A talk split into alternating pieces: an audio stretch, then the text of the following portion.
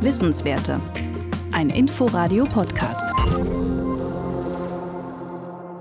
Menschliches Handeln hat Einfluss auf unsere Umwelt, das wissen wir mittlerweile. Weltweit untersuchen Forscher, was da genau passiert. Und dabei geht es auch um die Weltmeere. Das Fachgebiet dafür ist die Ozeanographie. Gerade ist eine neue Studie von Forschenden aus Leipzig, Barcelona, Israel und Kanada veröffentlicht worden. Und über die Ergebnisse will ich mit Tammy Daum aus der ABB Wissenschaftsredaktion sprechen. Die ist bei mir im Studio. Tammy, zunächst mal, worum geht es in der Studie? Zuallererst bestätigt die Studie eine Theorie, die 1972 schon aufgestellt worden ist. Und zwar besagt die, dass alle Größenklassen von Organismen fast gleich viel wiegen. Einfach gesagt und auf die Ozeane übertragen bedeutet das, dass alle Wale zusammen genauso viel wiegen wie alles Plankton, was sich im Meer oder Ozean befindet, nämlich gleichbleibend rund eine Gigatonne. Und dieses Gesamtgewicht fa weist fast jede der 23 Größenarten am, im Ozean auf.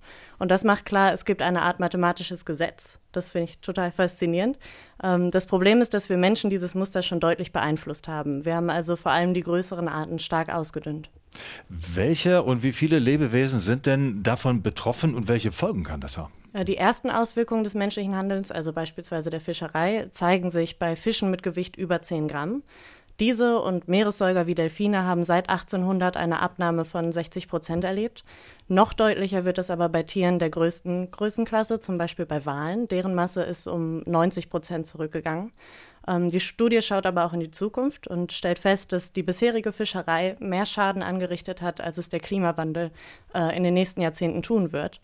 Vor allem eben bei diesen größeren Arten, die wir schon stark ausgedünnt haben. Und ähm, so ein Eingreifen hat natürlich immer Folgen, ähm, vor allem auf die Abläufe im Ökosystem. Also du sprichst von Abläufen im Ökosystem. Was genau ist damit gemeint? Äh, die Studie konzentriert sich auf den sogenannten Energiefluss im Ozean. Äh, das meint die Weitergabe von Energie durch Nahrung.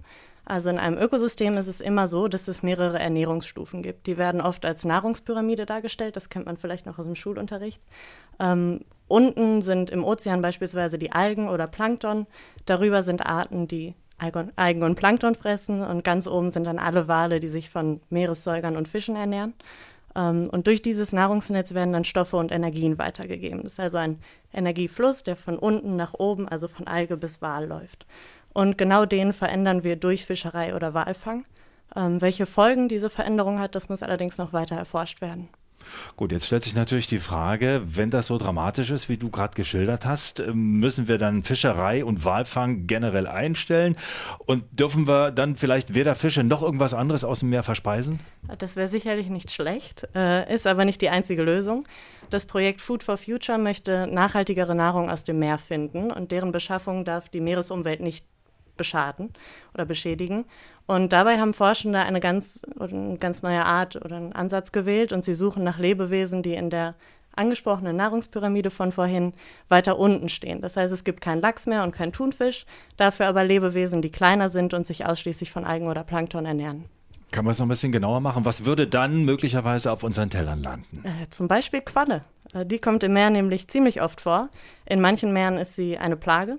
Und sie profitiert nämlich genau davon, vom Fischfang und vom Klimawandel. Also der Mensch beseitigt ihre natürlichen Fressfeinde und durch das wärmere Wasser finden sie sich in Gebieten, in denen sie eigentlich gar nicht vorkommen sollten. Und was dazu kommt, ist, die Qualle wäre ein ziemlich gutes Nahrungsmittel. Sie ist fettarm und besteht hauptsächlich aus Eiweiß. Gut, da muss ich mal drüber nachdenken, wie man die zubereiten könnte. Aber das Nachdenken lohnt, denn wir haben es gerade gehört von RBB-Wissenschaftsredakteurin Tammy Daum. Der Mensch beeinflusst nachhaltig die Ökosysteme in den Weltmeeren und nicht gerade zum Vorteil dieser Ökosysteme. Wissenswerte. Ein Podcast von Inforadio. Wir lieben das Warum.